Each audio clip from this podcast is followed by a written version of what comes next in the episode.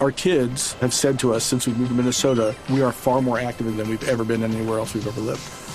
Moving to Minnesota opened up a lot of doors for us. Just this overall sense of community, the values that, you know, Minnesotans have. It's a real accepting, loving community, especially with two young kids.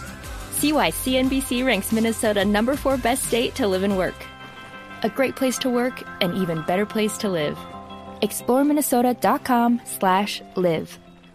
También en otra de las llaves de la Copa Libertadores, Olimpia frente a Defensor Sporting. Sí, Ricardo, en Paraguay el Olimpia derrotó 2 a 0 al Defensor Sporting y selló su cupo al grupo 7 de la Libertadores junto al Deportivo Lara, Newell's Old Boys y Universidad de Chile. Un histórico entonces, el Olimpia paraguayo, ex campeón de Libertadores, fue rival de Atlético Nacional en aquella histórica final del 89 donde se jugó en el o cuando se jugó en el Estadio del Campín de Bogotá.